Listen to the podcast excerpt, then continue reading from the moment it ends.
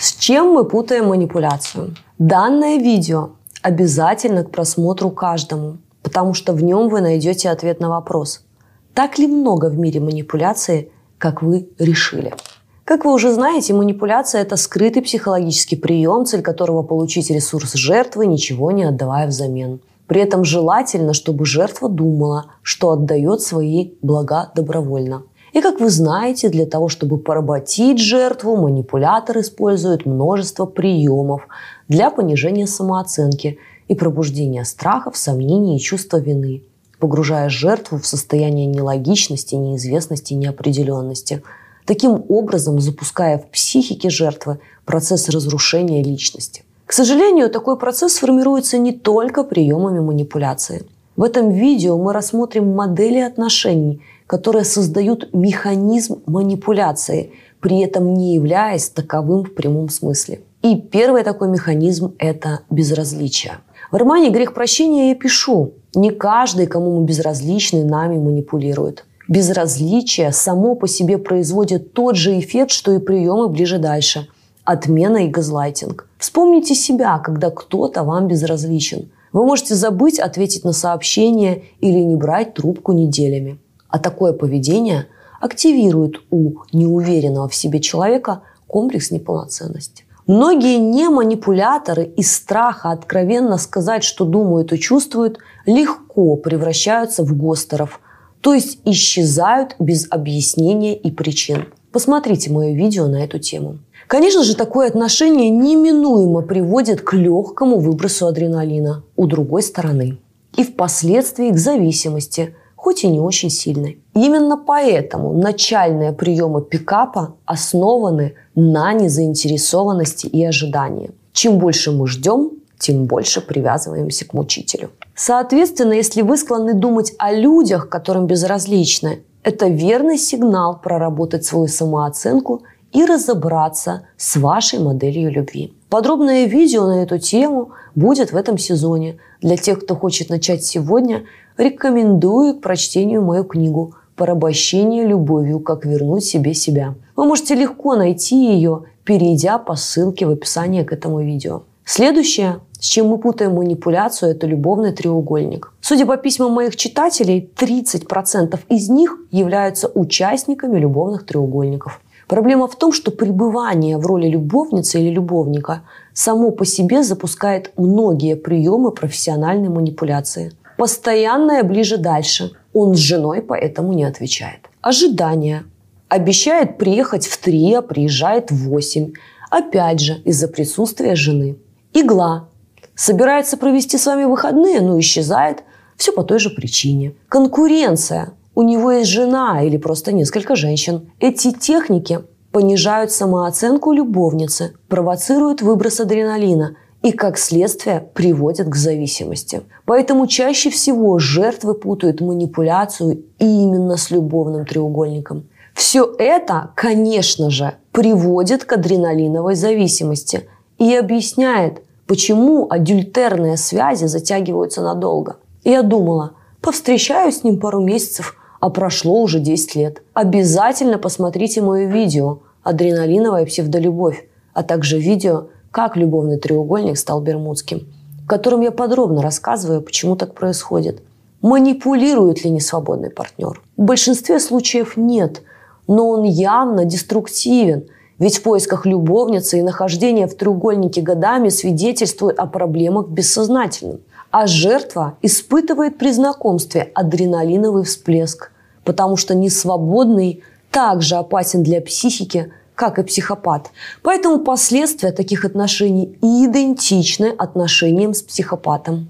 Длительные отношения в любовном треугольнике влияют на все сферы жизни жертвы. Витальная, успешная личность за два с половиной года превращается в невротика. В одном из видео этого сезона мы подробно поговорим об этом. Поэтому обязательно подпишитесь на канал. Следующая модель, провоцирующая приемы манипуляции – это кризис отношений. Как я уже говорила, среди писем, которые получают 30% участники любовных треугольников. Еще 30% – это жертвы манипуляции. А оставшиеся 40 как раз переживают кризис отношений. Начну с важного. Не бывает так, чтобы люди 10 лет прожили в счастливом браке, а потом партнер вдруг стал манипулятором или психопатом. Профессионал начинает закручивать гайки сразу по завершению конфетно-букетного периода. Поэтому если ваш добрый, заботливый и уважающий партнер вдруг стал мучителем, то в 99% случаев речь идет о кризисе.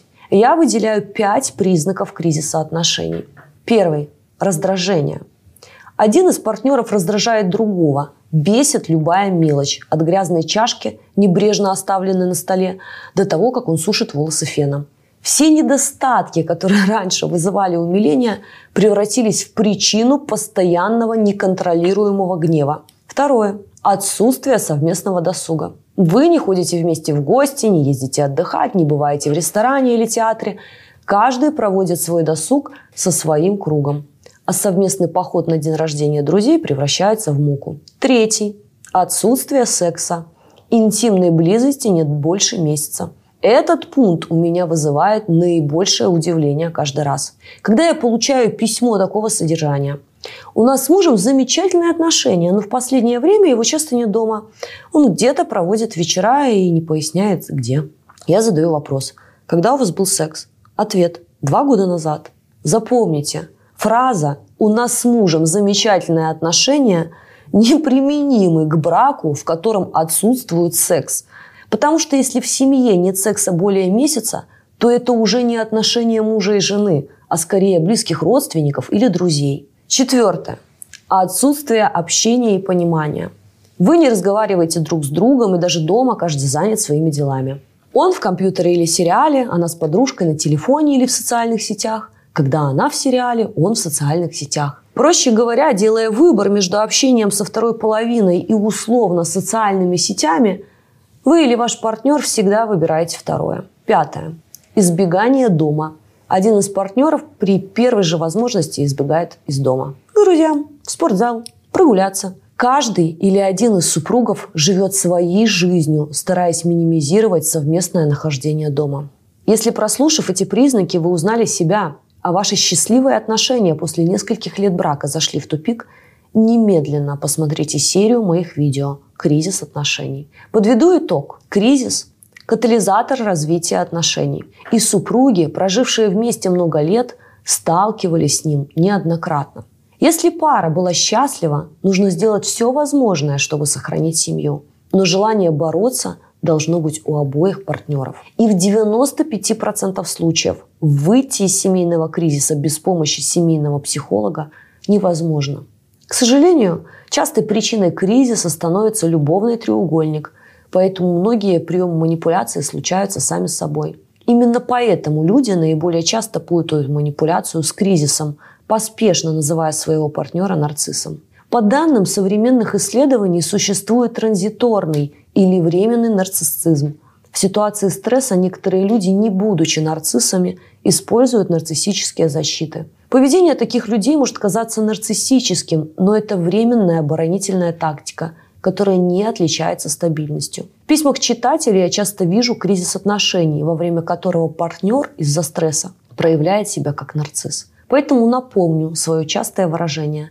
Не бывает так, чтобы вы жили 10 лет с нормальным человеком, и вдруг в один день он стал нарциссом. Скорее всего, за этим скрывается кризис отношений, который, как я уже сказала, часто базируется на любовном треугольнике и, как следствие, безразличие что еще раз подтверждает все вышесказанное. Напомню вам, что на моей странице в Instagram и в Facebook вы найдете очень много интересного контента, который мы никогда не обсуждали в YouTube.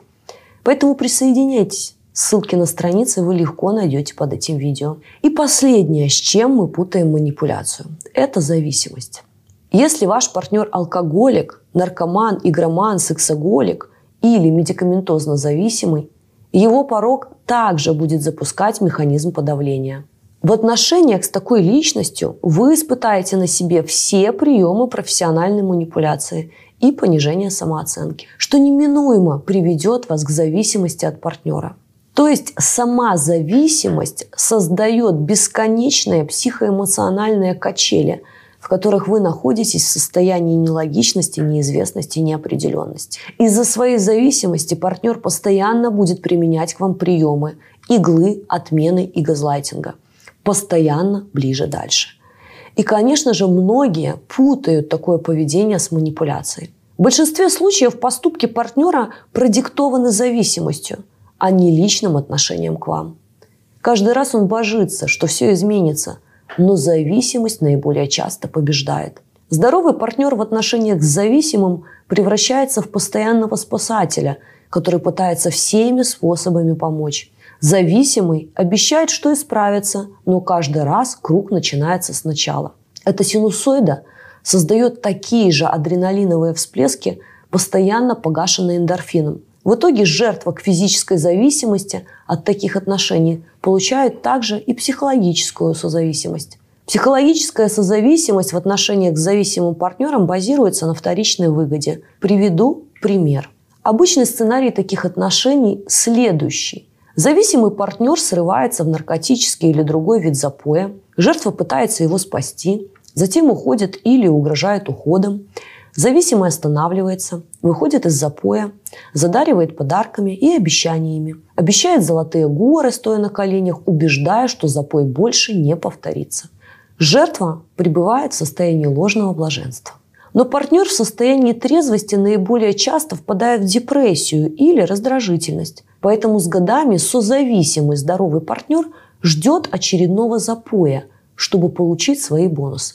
И даже – начинает бессознательно, а иногда сознательно эти запои провоцировать. В заключение напомню мою важную цитату. Не каждый человек с зависимостью психопат, но практически у всех психопатов есть одна или несколько зависимостей. Это означает, что ставить диагноз только по наличию зависимости неправильно. Но практически все клинические психопаты страдают зависимостями, причем, избавившись от одной, тут же приобретают другую. Наркоман становится алкоголиком, затем игроманом, а в итоге медикаментозно зависимым. Иными словами, он всегда в поиске дозы и имеет более одной зависимости.